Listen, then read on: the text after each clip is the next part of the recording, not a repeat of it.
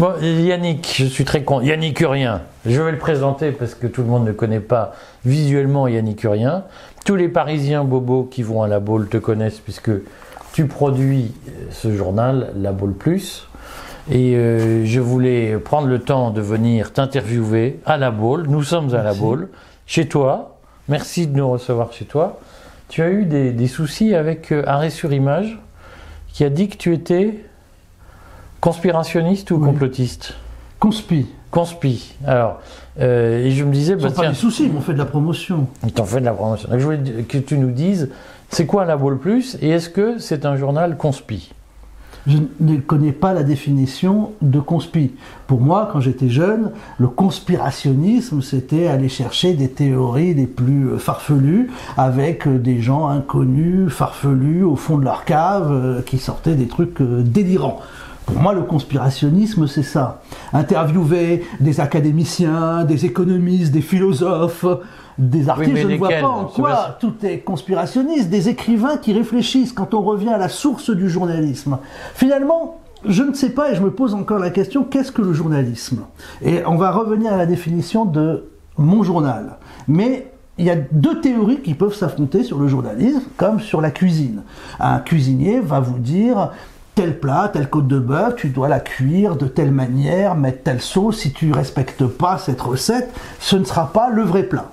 Puis tu as un autre cuisinier qui va aller chercher, mettre des ingrédients différents, mettre des produits locaux, même si c'est parfois pas adapté. Il va tester, il va réfléchir. Le fondement de la presse, pour moi, c'est ça. C'est cette deuxième théorie. La première, c'est une ça se maintient, ça, je le respecte euh, totalement.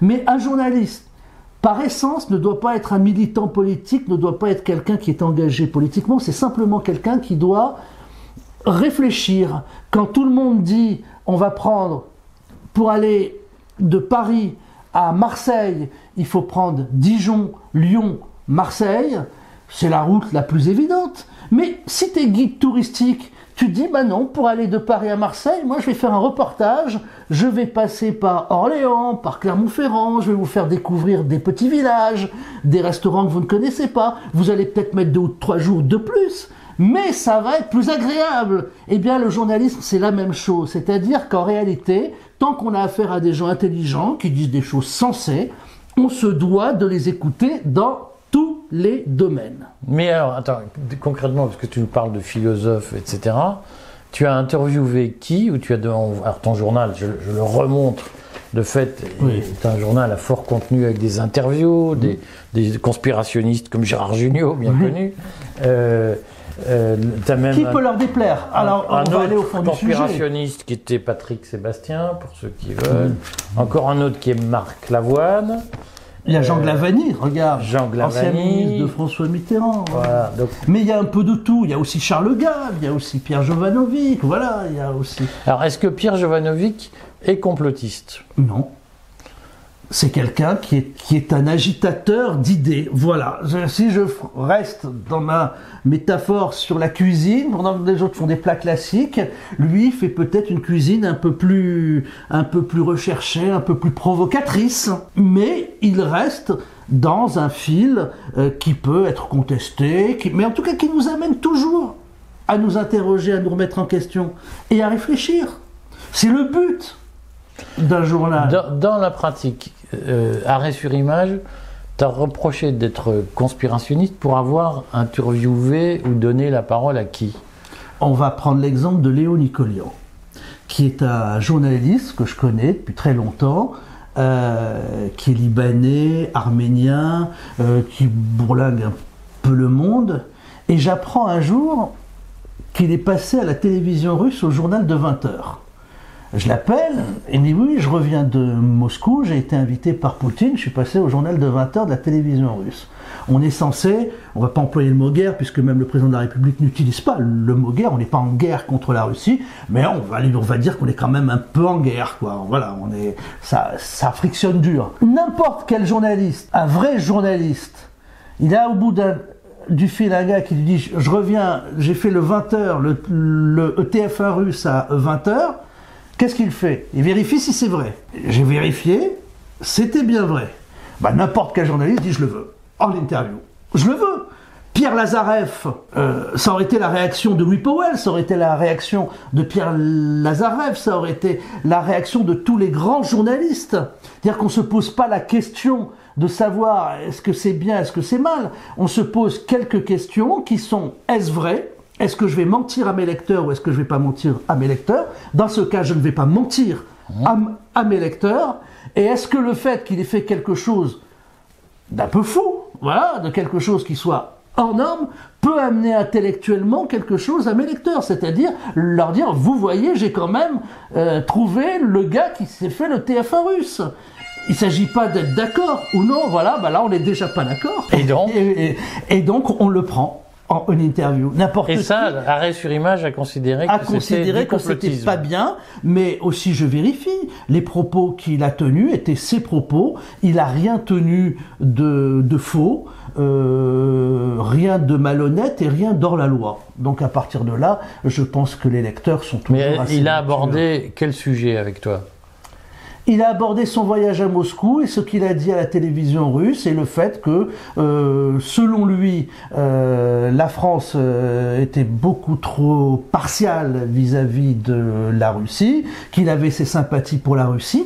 Et j'ai fait mon devoir de journaliste dans l'interview en lui disant si un Léo Nicolian, l'équivalent d'un Léo Nicolian russe, était venu au TF1 français aux 20h pour dénoncer le régime de Poutine, il serait au goulag. Il ne reviendrait pas, il serait dans les camps. Je lui ai posé cette question. Ça, c'est mon rôle de journaliste. Parce que lui, en tant que citoyen français, il va à la télévision russe critiquer le président français, il revient tranquillement à Roissy, et ben, il a été en garde à vue, m'a-t-il dit, mais enfin, il n'est pas dans les camps. Il n'est pas complètement en retour tranquille. Oui, mais il a pu s'exprimer, euh, personne ne l'a ennuyé après, il, il, est libre.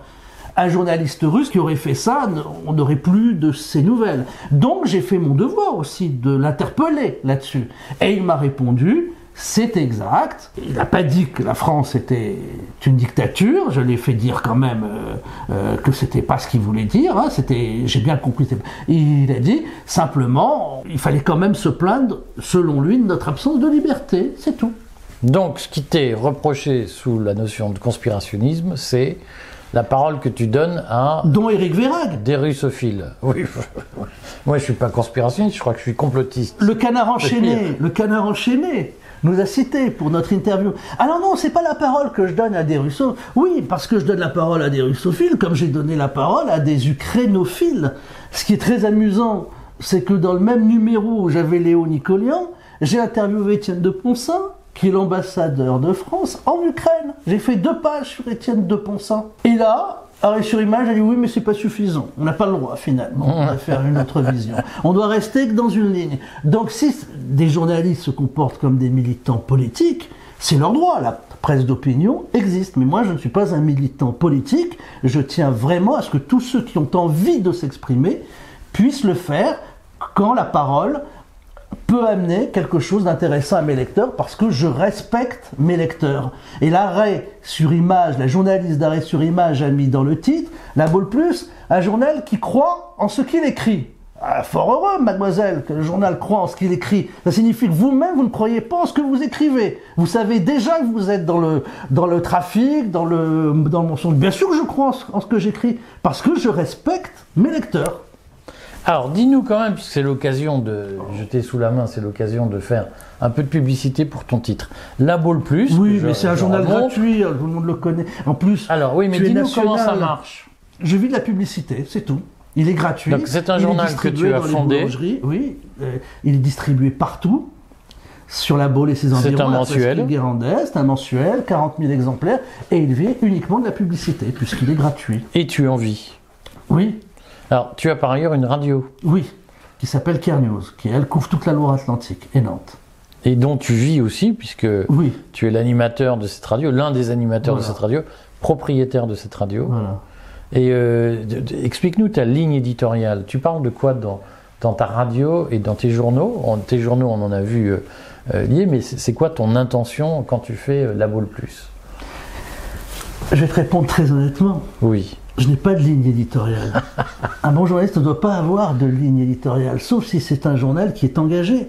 Tu vas interviewer le, le directeur de l'humanité, il va te répondre, ma ligne éditoriale, c'est de défendre les idées, les points de vue du Parti communiste. Moi, très honnêtement, je n'ai pas de ligne éditoriale. Ma ligne éditoriale euh, se résume de la manière suivante. Tiens, c'est intéressant, on l'a pas vu ailleurs, on l'a peu entendu, et ça mérite d'être connu d'un plus large public, et ça peut amener un élément de réflexion différent à mes lecteurs. C'est ma ligne éditoriale. Est-ce que après... Je ne cherche jamais à savoir ce que pense la personne, ce qu'elle va me dire. C'est-à-dire, je suis très à l'aise. J'ai même fait des unes avec, et avec Plenel. Et je me suis senti très à l'aise en interrogeant Edoui Plenel. Le propre d'un journaliste, finalement, un peu comme un psy ou comme un avocat, c'est qu'au moment où il défend son dossier, il doit respecter la personne et être dans la peau de la personne. Ça veut dire que quand euh, Edoui Plenel était en face de moi, Peut-être que parfois j'étais en désaccord politique avec lui, mais j'essayais de comprendre ce qui l'a amené à avoir ce raisonnement, et en essayant de me mettre dans sa peau, je le comprenais. Et là, l'interview est beaucoup plus enrichissant parce qu'on peut rebondir, on peut raconter d'autres anecdotes. Alors, je sais que tu dois aller ouvrir les huîtres pour le repas, mais... Il trahit un secret. Quand même sur le fond. Euh, est-ce que après ce papier d'arrêt sur image, tes annonceurs ont réagi positivement ou négativement ou ont dit, tu sais, euh, Yannick, c'est compliqué?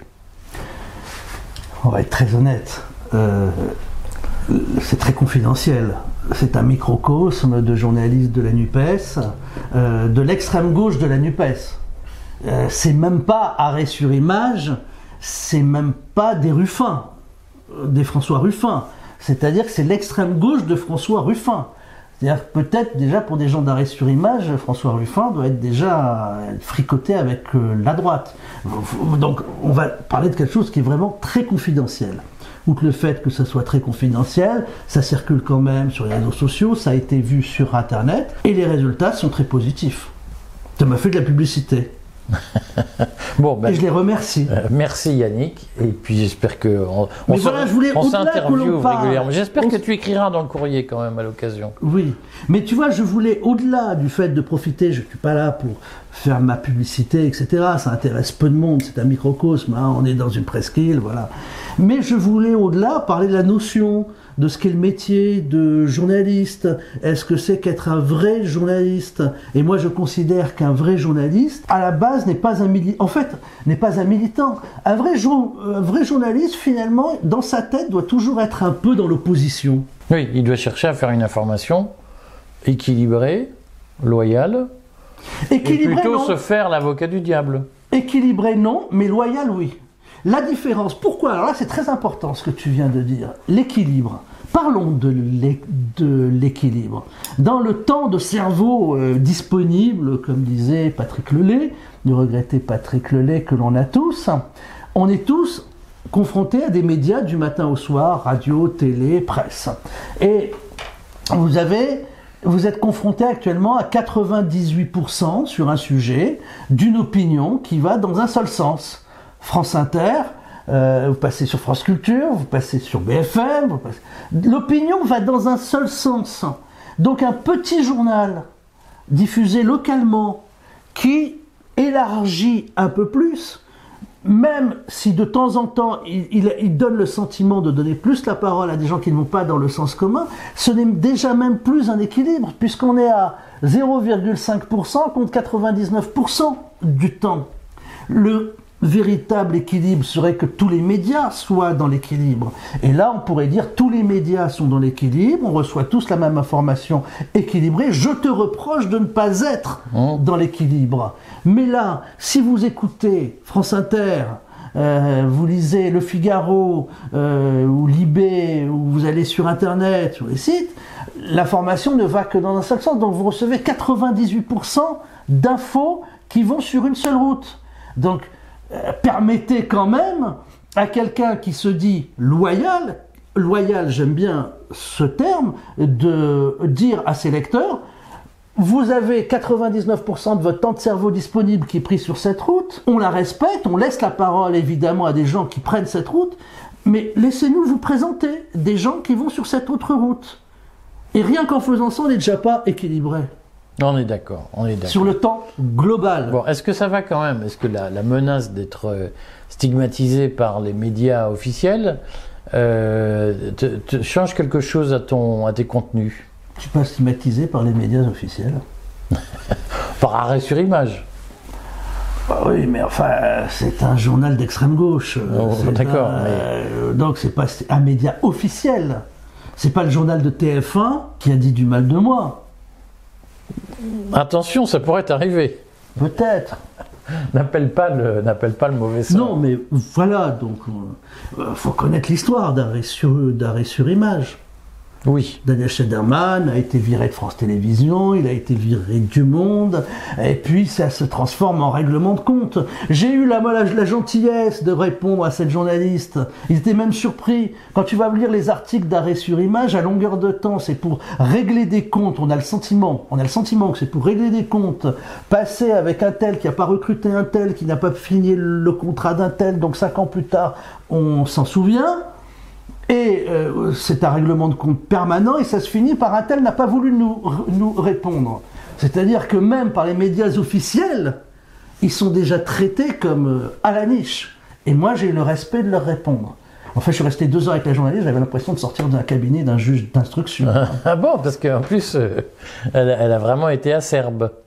Ah oui, c'était des questions. Mais elle a fait, elle a mis ce que je lui ai dit. Elle a fait son travail très honnêtement. Là-dessus, j'ai rien à lui dire. Elle a fait son travail militant. Elle, elle a pas trafiqué mes propos. Elle a retourné le sens qu'elle voulait. Mais j'ai aucun reproche à lui faire. Elle a fait son boulot de militante.